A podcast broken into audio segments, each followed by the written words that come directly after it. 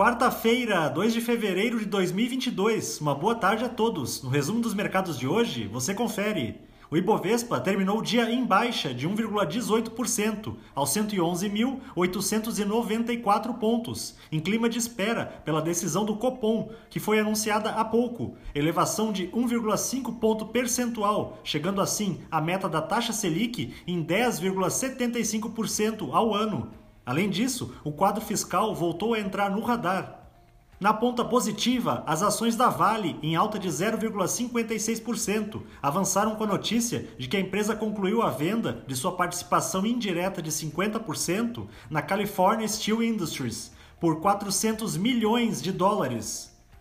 Na ponta negativa, as ações das indústrias home, em baixa de 0,95%, foram impactadas pela informação de que seu lucro líquido diminuiu 36,6% entre outubro e dezembro de 2021, em relação ao mesmo período de 2020.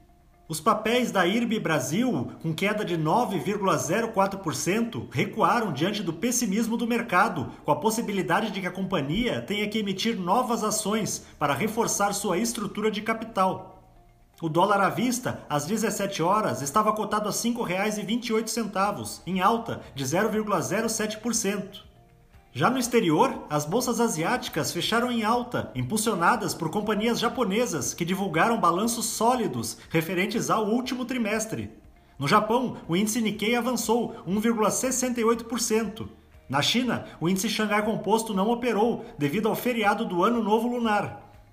Os mercados na Europa encerraram em leve alta, enquanto os investidores aguardam para amanhã a decisão da política monetária do Banco Central Europeu, em que se espera a manutenção das atuais taxas de juros. O índice Eurostock 600 teve ganho de 0,45%. As bolsas americanas terminaram em alta, na esteira da disparada de 7,52% nas ações da Alphabet, que é proprietária do Google, após a companhia divulgar que elevou suas receitas em 32% no último trimestre em relação ao período anterior. O Dow Jones subiu 0,63%, o Nasdaq teve alta de 0,50% e o S&P 500 avançou 0,94%. Somos do time de estratégia de investimentos do BB e diariamente estaremos aqui para passar o resumo dos mercados. Uma ótima noite a todos!